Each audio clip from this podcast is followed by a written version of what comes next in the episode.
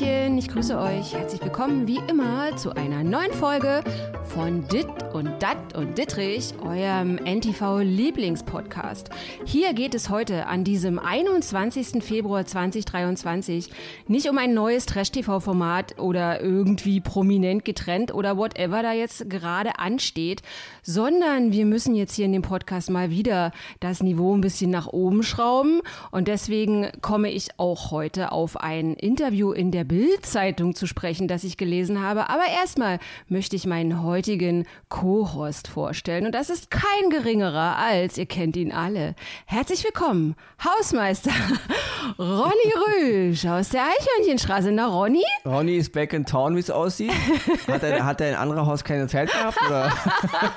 was ist hier los? Ja, also wir haben ja die großen Excel Max-Ankündigungen gemacht, aber Excel Max ist hier heute leider verhindert Ja, ich habe gesagt, jetzt reißt ja mal wieder hier, Excel, mach mal, mach mal wieder, die- hier, koch mal wieder auf kleiner Flamme, jetzt bin ich erstmal wieder dran. Naja, aber es war doch auch irgendwie so, dass er, du machst ja auch mit ihm Podcast und irgendwie ist er jetzt im Marvel Universe, Genau. Universe Universum da unterwegs und hat da jetzt wohl eine Rolle abgestaubt und jetzt immer abgeschrieben. Jetzt, Genau, äh, jetzt spielt er irgendwie im, im MCU den nächsten, den nächsten Superschurken. Keine Ahnung was, irgendwie Invasion von irgendwas, von irgendwo, irgendwie bei irgendwem. ja, aber Ronny, auf dich ist ja Verlass. Also, das haben wir Ja. ja jetzt in den 37 Jahren, wie dieser Podcast hier schon geht, haben wir das mitgekriegt. Genau. Und von daher denke ich mal, du bist heute auch gut wieder vorbereitet Genau. auf unser Ronny, heutiges Thema. Der schon genauso lange po- podcastet, wie die Person, über die wir heute reden, äh, Tatort-Kommissar war. Genau, Tatortkommissar. Und zwar geht es heute, also das ist hier, wundert euch bitte nicht, ähm, dass wir auf die Bildzeitung zu sprechen kommen. Es ist kein Bildbashing, sondern ich muss heute wirklich mal über eine Sache sprechen, die mich erstmal total schockiert hat. Es geht nämlich heute in diesem Podcast natürlich um einen Schauspieler, Ronny. Um den Schauspieler Bernd Michael Lade. Genau, es geht um den Schauspieler Bernd Michael Lade, Berliner, sehr, sehr lange Tatort-Kommissar gewesen. Und es geht aber gar nicht nur um diesen Schauspieler, sondern es geht heute mal in unserem Podcast um Schauspieler oder kreative Jobs allgemein und wie man sich da heftigst mit der Kohle verzetteln kann. Und wenn man da nicht drinsteckt im Detail, dann denkt man erstmal so, oh, what the fuck, Ja, ja was hat der mit dem Geld gemacht? Weil ja viele immer denken, oh, wenn man erstmal auf einem bestimmten Level ist, dann dann kommt das Mhm. Geld ja nur so reingeflossen. Also der ähm, Bernd Michael Lade hat halt ein Interview gegeben in der Bildzeitung. Ja. Er ist auch Regisseur. Ja. ja. Also er fing seine Karriere, glaube in den 80ern, in, damals noch in der DDR an. Zahlreiche, ja, DDR-Schauspieler, ehemaliger, genau. Ich habe ihn kennengelernt 1991 in einem Film von Detlef Book, Carnagles. Da hat er so Mhm. einen kleinen, ja, ein bisschen bedepperten Dorfpolizisten gespielt. Mhm. Sehr cooler Film übrigens. Und dann fing er ja an, 92 Tatort anzufangen. Und da hat er eben fast 15 Jahre. Ja, bis 2007. Genau, den Tatort, Ja. ich glaube Dresden-Leipzig da irgendwie Ja, die Gegend. ja. Und Leute, wenn ihr jetzt irgendwie kein Gesicht zu dem Namen habt, googelt den bitte mal. Den kennt, den kennt ihr alle. Ein jeder. sehr bekanntes äh, Film- und Fernsehgesicht. Also Lade ist jetzt nie der, ja, ist jetzt nicht mit Tim Schweiger oder Schweighöfer. Aber er ist ein Begriff, Ja, ich meine halt nur also. für die, für die, für, fürs Massenpublikum, aber jeder hat ihn schon mal gesehen und Ja. wenn man ihn sieht, dann denkt man ja klar, Ja. weil er hat wirklich in den letzten Jahrzehnten in diversen Filmproduktionen Ja. und diversen Ja. Serienproduktionen. Er ist aber auch Regisseur. Er selber hat in dem Bildinterview gesagt, dass er sein äh, Regiestudium im Grunde mit der Gage vom Tatort finanziert hat. Aber warum wir heute über ihn Mhm. Ja. reden, ist im Grunde, weil die Schlagzeile war in der Bild und das war auch so die Quintessenz des Interviews, der Mann ist pleite. Pleite, Ja, genau. Also wir reden hier von einem Schauspieler, ich glaube, er ist, glaube ich, 58, wenn ja, ich mich nicht 58 täusche. ja. Jahre alt, ja. Und ähm, er ist pleite. Pleite. Ja, er hat wirklich viel gearbeitet und darum geht es halt heute. Wie kann es sein, dass Menschen, die eigentlich ja kreative Musiker, Ja. Schriftsteller, auch Journalisten, Freiberufler, darf man auch mal nicht vergessen, es gibt auch viele Journalisten, überhaupt Freiberufler, auch Grafiker, da gibt es unendliche Liste Mhm. von Freiberuflern. Und ja, die Sache ist, wenn man keine Aufträge bekommt, dann gibt es eben mal eine Flaute. Man hat eben nicht diesen 9-to-5-Job, sicheren Arbeitsvertrag, Mhm. Krankenkasse, Urlaubsgeld, ja, das gibt's da alles nicht. Man arbeitet im Grunde von Auftrag zu Auftrag und in seinem Fall war es eben nach dem Tatort, war dann wohl auch ein kleines Loch. Klar, hier und da mal eine Produktion, aber eben nicht der große Wurf. Mhm. Ja, also die Leute sind jetzt nicht, nicht die Tür eingerannt. Das Gute war in seinem Fall, hat er auch in dem Interview bei der Bild gesagt, er ist halt auch Familienvater, er hat drei Kinder mit der Schauspielerin. Maria Simon. Genau, Maria Ja. Simon. Jetzt ist die Ehe leider äh, nach 16 Jahren Ja. kaputt gegangen. Ähm, seine Eltern sind, glaube ich, auch verschieden Ja, jetzt in der Corona-Zeit. Dann seine Kinder, er war halt Hausmann oft und zu Hause hat sich um die Familie gekümmert und jetzt bricht eben alles ein bisschen zusammen. Mhm. Er ist aber auch, wie, wie wir schon sagten, Regisseur, ja, Damit hat er, wie gesagt, seine Tatortgage ja verwendet, um sein Release-Studium zu finanzieren. Und am 2. März kommt auch ein neuer Film von ihm in die Kinos, der heißt Der Zeuge. Mhm. Wieder ein Film so in Zeiten Ende des Zweiten Weltkrieges. Es ja. geht halt um, ich glaube, einen Häftling aus KZ Buchenwald. Es geht um einen Gerichtsprozess und Anklage und so. Also könnt ihr ja gerne mal ins Kino gehen, ähm, wenn euch diese Thematik interessiert. Aber ja, wie gesagt, man hat dann eben äh, Einnahmen, Einnahmen, Einnahmen, aber eben auch Ausgaben. Und mhm. er selber sagt, der Film ist auch mit dran schuld, dass er jetzt pleite ist, weil er eben anscheinend sein letztes Hemd in die Produktion gesteckt hat. Und ja, das ist immer wieder traurig, sowas zu hören. Ja, ja, aber es sind halt so viele Fragen offen, ne? weil man eben nicht im Detail steckt. Und wir alle wissen, also gerade Tatort, das öffentlich-rechtliche Fernsehen, die Leute gehen ja da nicht mit einer Gage von 1,80 Euro nach Hause. Also ich meine, die Tatorts, es ist ein Publikumsrenner seit Jahrzehnten und äh, ich glaube, teilweise gucken das 10 Millionen Leute. Und ich meine schon, dass so eine Gage für so einen Tatortdarsteller, also der auch jahrelang Kommissar war, eine gute Gage ist. Und dann natürlich jetzt in meiner Naivität frage ich mich, okay, wenn man jetzt quasi diese Tatortgage von 15 Jahren in so ein Regiestudium reinballert, dann frage ich mich, was kostet so ein Regiestudium? Also es ist mir unbegreiflich. Ja, also mein, können dann nur Leute Regie studieren, die von Hause ja, aus sehr viel Geld besitzen? Oder? Nicht, aber letzten Endes, man, ich denke, man ist da auch immer ein bisschen verblendet. Es gibt mhm. natürlich die High-End-Leute, die verdienen natürlich höllisch viel Geld, aber es gibt eben auch Leute, die verdienen einfach nur ein normales Gehalt. Und ähm, ja, wenn man dann eben auch noch eine Familie hat und drei Kinder großzieht und, und beide Eltern sind Schauspieler, wie gesagt, dann muss auch immer, immer wieder Geld rein. Ja, also mhm. das ist nicht so, dass es dann so einfach zu handeln ist. Und wenn man dann auch noch Ausgaben hat, ich kann auch nur, wirklich, das, das ist ein Phänomen, was es schon immer gegeben hat. Mhm. Nehmen wir mal auch, so, auch jemanden wie George Lucas zum Beispiel, damals, ja, 1900, äh, Mitte der 70er, als er sein Star Wars gemacht hat. Auch der Mann war im Grunde fast bankrott. Und wenn Star Wars nicht ein Hit geworden wäre, und es gab ja keine Anzeichen dafür, dass Star Wars ein Hit wird, ja, mhm. gab es nicht. Alle, die den Film gesehen haben und den Rohschnitt, haben gesagt, was ein Scheiß. Selbst, selbst seine Freunde und, und Re Regiekollegen haben gesagt, was hast du da für einen Mist gemacht? Ja? ja. Die, die, die, die, Schauspieler haben sich aufgeregt, also Harrison Ford hat sich aufgeregt, Alec Guinness über diesen Bullshit, über dieses dumme Drehbuch. Und es hätte auch ein Fiasko werden können. Mhm. Und dann wäre auch ein George Lucas im Grunde pleite gewesen und hätte, ja, wahrscheinlich Filmkarriere mhm. an Nagel hängen müssen und hätte was, was anderes, was in Anführungsstrichen halt einen regulären Job machen müssen. Das ist immer ein Risiko, in einer kreativen Branche zu arbeiten, ja. Und ich meine, Film ist eine ganz krasse Sache. Du kannst malen, du kannst Bücher schreiben, du kannst auch mal einen Song komponieren, aber so ein scheiß Film kostet eben verflucht viel Geld. Ja, ja aber das ist es halt eben. Dann, weißt du, ich denke halt, ich finde den Vergleich, ich finde den total angebracht, den du halt bringst. Leute, hier wird es auch heute ein bisschen kontrovers, ja. Ja, wieso? Wir sind hier nicht Wer immer einer noch? Meinung, aber weißt du, Ronny, ganz ehrlich, da frage ich mich, okay, ich kenne Leute, die beim Fernsehen arbeiten und auch aufgrund meines Jobs wissen wir alle, zum Beispiel, super beschissenes Beispiel, Dschungelcamp, da ist, sind irgendwelche Flachpfeifen, die kriegen für ihre Teilnahme schon 100.000 Euro am Dschungelcamp, ja. Also ich denke schon, vielleicht sind das Vorurteile, aber dass Schauspieler jetzt gerade in so einer High-End, also Tatort ist ja jetzt nicht irgendwie sowas, es muss schon irgendwie gut bezahlt sein. Und ich meine,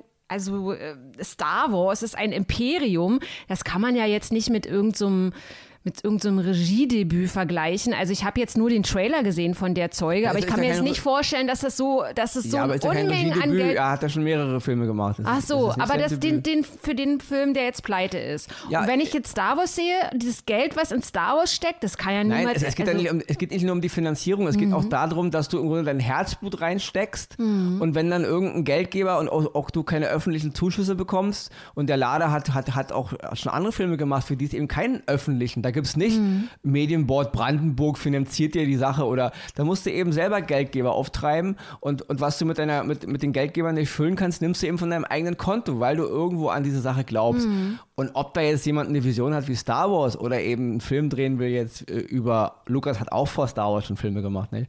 Oder man will eben erst einen Film. Ich finde auch die Thematik ein bisschen nicht so gut gewählt. Also mhm. wenn man schon ähm, seinen letzten Cent für etwas ausgibt, dann sollte es in diesen Tagen nicht gerade wieder ein Film über das Ende des Zweiten Weltkrieges sein. Dafür ist die Messlatte einfach zu hoch an zu viel richtig guten Produktionen. Finde ich auch ein bisschen, also sehr, sehr risikofreudig natürlich, wenn man da sein Geld. Ja. Aber wenn man da als, er hat auch Regie geführt, er spielt die Hauptrolle und er ähm, hat auch das Drehbuch geschrieben, also für den Film Der Zeuge, ja. der Herr Lade. Und wenn er dafür brennt, da, da sollten wir uns jetzt nicht anmaßen, ist das Nee, das mache ich ja nicht, aber ich. Aber ja, ja, es, ist, es ist Risiko. Es ist auf jeden Fall ein Tanz auf rohen Eiern. Und wenn man eben selber in so einer Lage schon ist und wo man, wo man eben merkt, dass die Finanzen dann eben, ja, endlich sind, dann sollte man sich dreimal überlegen, was man da macht. Und da reißt dann auch nicht. Ich hoffe, der Film wird ein kleiner Erfolg und bringt ihm auch Geld. Ich hoffe es ihm. Aber ich, wenn ich prophezeien müsste, nein. Dafür ist es mir zu speziell. Ja, es ist halt, es wirkt halt auch wie so ein Kammerspiel. Ja, es, ist, ne? es ist nicht massenkompatibel. Ja. Nicht? Und äh, ja, es ist schade, weil. Ähm, und vor allen Dingen ist es auch, also für so einen Kinobesuch ist es halt eben auch sehr schwere Kost. Also ich kann mir jetzt auch nicht, also wir haben ja jetzt zum Beispiel im Westen nichts Neues, Oscar-Nominierung, ey, keine Ahnung, 100, 100 Nominierungen oder 7000, also neun, glaube ich. unfassbar viele Oscar-Nominierungen. Ja. Und das war halt ein also inhaltlich natürlich nicht, aber optisch ein, ein Riesending und so. Und da kann natürlich der Zeuge überhaupt nicht mithalten. Und ich kann das mir halt auch nur. kein Kriegsfilm, sondern. Ich kann mir aber schwer vorstellen, dass das halt auch so ein so ein Ding ist, wo Leute sagen, ach komm, gehen wir mal ins Kino, dann machen wir uns mal einen schönen Kinoabend. Also man überlegt halt auch schon zweimal, ob man da sich das jetzt im Kino da gibt und so. Also es ist halt auch kein Popcorn-Film und ja. von daher äh, finde ich das halt sehr, sehr schwierig. Und um nochmal darüber zu sprechen, also ich verstehe natürlich so dieses, das Herz schlägt für etwas und man geht mit allem all in, was man hat. Also da gab es ja schon diverse äh, Schauspieler und Regisseure vor ihm, die das gemacht haben. Und innen natürlich. Und innen, die, die innen nicht zu vergessen. Aber ähm, ah, wie heißt er denn jetzt hier von Apocalypse Now? Francis Ford Coppola. Ja, also das, der ist ja auch, der hat ja sich nicht auch mit der Frau, die ist irgendwie die Wände hoch und der Typ Ja, ja, hat alles, seine ganze Kohle da ist- verpulvert Das- und also, so. George Lucas und Francis Ford Coppola kamen ja so aus, die waren ja so dieselbe Gang. Ja. Die hatten ja auch so eine Filmfirma zusammen. Und ja, im Grunde, Lucas hat es mit Star Wars durch und, und Coppola mit, mit, äh, mit äh, Apocalypse Now, genau. Bei Coppola ist es aber im Grunde wirklich übel geworden, weil er war wirklich irgendwann auch im Grunde pleite, musste dann Filme wie Der Pate 3 machen, die er, den er nie machen wollte. Mhm. Im Grunde, weil seine ganzen Films, Filme eben Flops gewesen sind und nichts so richtig gebracht hat. Mhm. Äh, qualitativ alles hochwertig, aber Coppola ist im Grunde dann irgendwann, ja, ist eigentlich dann ein Auftragsregisseur geworden. Mhm. Lucas hatte Glück, dass eben Star Wars ihm die absolute finanzielle Freiheit, was aber für Lucas auch wieder ein Fluch war, weil wenn dir keiner, wenn du keinen Druck mehr hast und du kannst machen, was du willst, dann kann auch wieder problematisch ja. werden. Ich will damit sagen, diese, diese kreativen Menschen, das sind natürlich High-End-Beispiele. ich Ja, meine, ja. ähm, Herr Lade ist jetzt kein George Lucas, will er ja auch vielleicht auch gar nicht sein, aber der, vom kreativen Flow einfach, nicht? Du, du bist halt ein kreativer Mensch. Du, du, und das, ist- du, lebst da, glaube ich, immer ein bisschen am Limit irgendwo. Sei es jetzt am Limit finanziell, sei es Limit am Geist, sei es emotional am Limit. Ja. Kreative Menschen sind immer irgendwo ein bisschen. Ja, Ich bin immer- immer emotional am gefallen, Limit, genau. ja. Also das ist immer so ein bisschen, es ist, es ist, ist eine andere Sache, ob du kreativ ähm, nach Malen nach Zahlen bist. Mhm. Also so wie es ganz modern überall für die ganzen Streamingdienste braucht man ja diverse Serien und Filme. Da gibt es halt einen Freitagsruhm, da steckst du 30 Leute rein, so wie eben eine Serie wie GZSZ. Das ist Ja. bei The Book, das ist jede Woche das gleiche, dieselben Mechanismen. Das ist auch kreativ, aber das ist halt kreativ nach Malen nach Zahlen. Das ist kein Kreativ, sondern am Limit.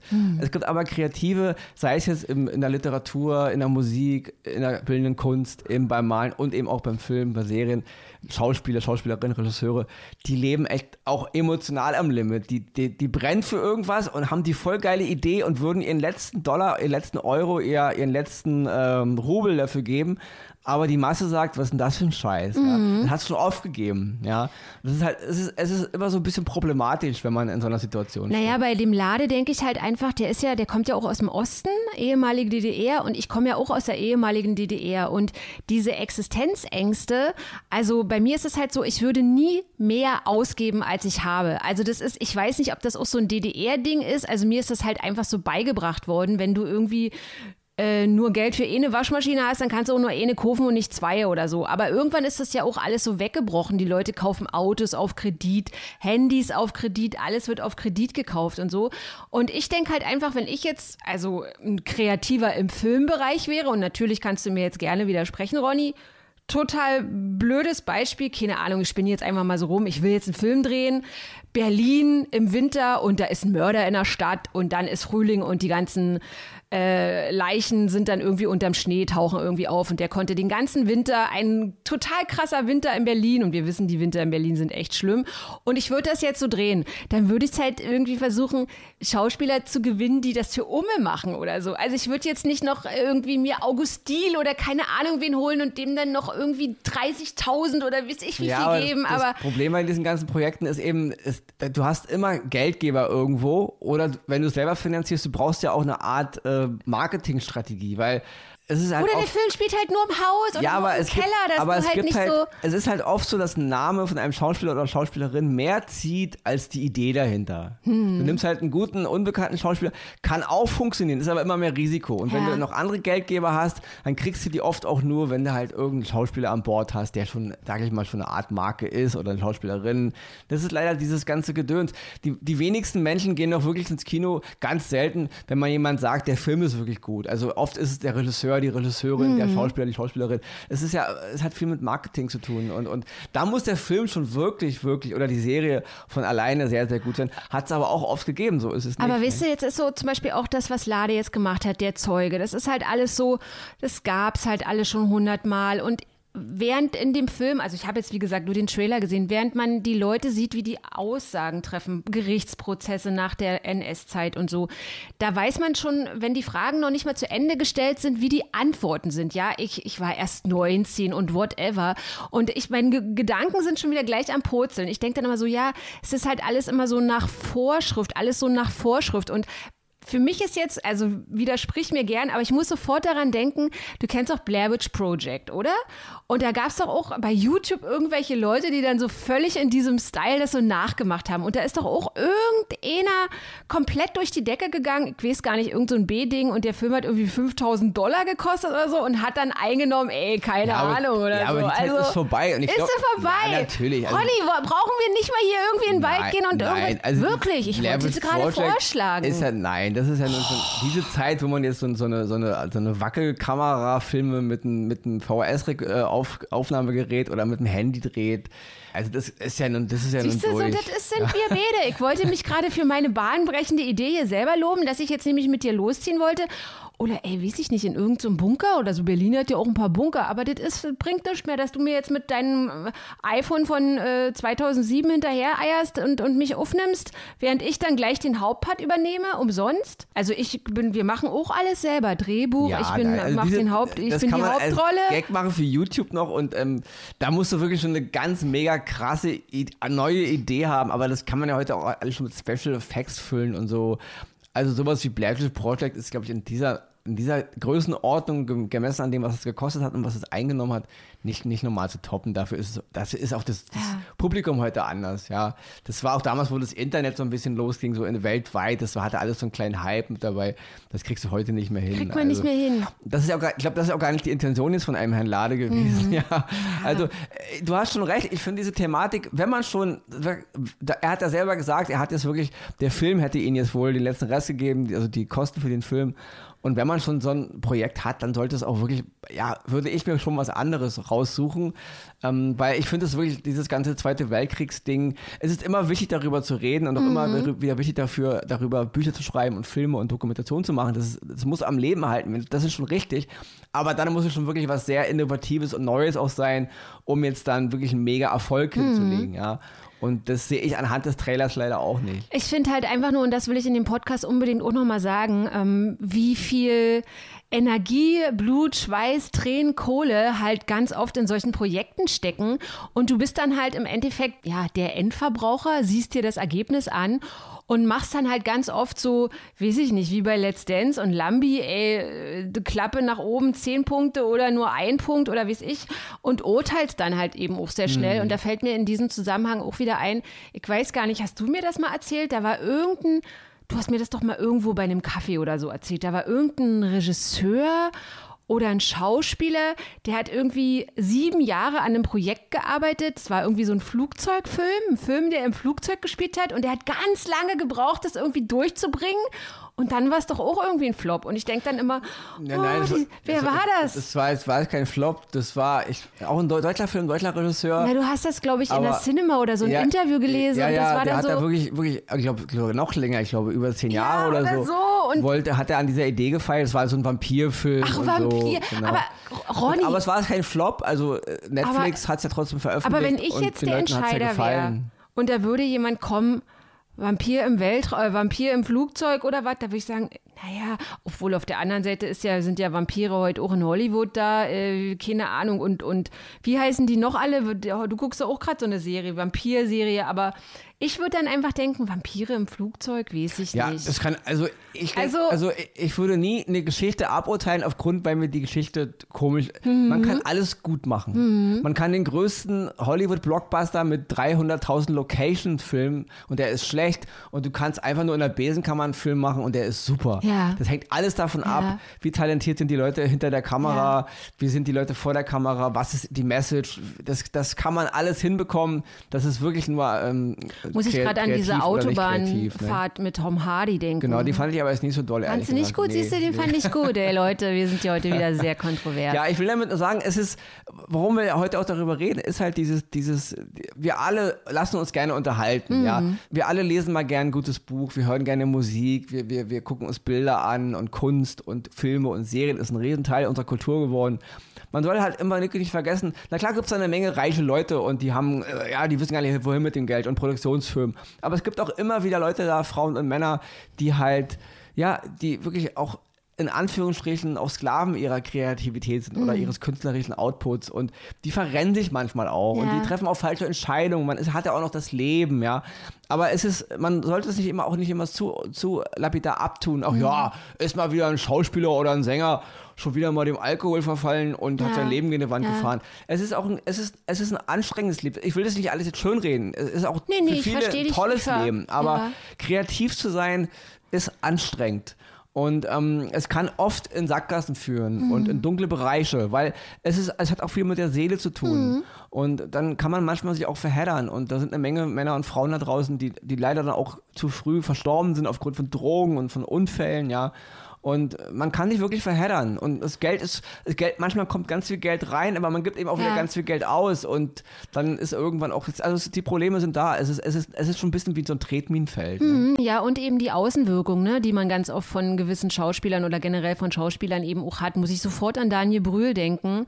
Ja, macht jetzt bei Marvel mit und Hollywood und also wirklich, man sagt auch ganz oft, ja, da ist er ein bisschen arrogant und was. Und als ich dann sein Regiedebüt gesehen hat, was ist es, nebenan oder so, glaube ich, da hat man richtig gemerkt, ähm, dass es ihm, also dass es ihm beispiel, beispielsweise schmerzt, wie man, wie man manchmal über ihn spricht. Ja, und ja, er hat sich richtig offenbart und so. Und das ist eben auch ganz oft, wie, wie Leute eben rüberkommen. Und dass sie dann den Schmerz, den sie so fühlen, wenn sie abgewatscht werden in der Presse oder, oder wo auch immer, ähm, dass, sie, dass sie selbst damit wieder irgendwas Kreatives schaffen, was er ja gemacht hat. halt ne? ein, Also, ein, guter, ein gutes Ventil. Ja, ein bisschen Satire absolut. rein, aber, ich total aber bewundernswert. Dieser, dieser, diese Angepisstheit Ja. gegen einige Leute, die, wie das, aber ich hatte, hatte schon mal das Vergnügen, mit Herrn Brühl selber zu reden und ich finde ihn auch unangenehm. Und- Mhm. Wirklich? Und, und, das habe ich ihm auch gesagt, also so gesehen, es kommt nicht von, kommt nicht von ungefähr. Ach, ich mag Aber du hast vollkommen recht, ähm, es ist immer, immer schwer. Ja, und eben die, Außenwahrnehmung Vorurteile. Ja, ist, guck dir mal an, Genau. der in Berlin Mitte da wohnt und Genau. so. Und dann Naja, wenn man da irgendwo reinzieht, Bude. wenn man sich und, irgendwo in so einen Altbau da einkauft Ja. und die Wohnung ausbaut und dann von außen ein Fla Fahrstuhl ranflackt, äh, Ja. dann ist es schon. Ja, und äh, es ist halt oft so, ja, dekadentes Pack und Genau. bla und so. Und dass die halt eben auch Probleme haben, ne? Also.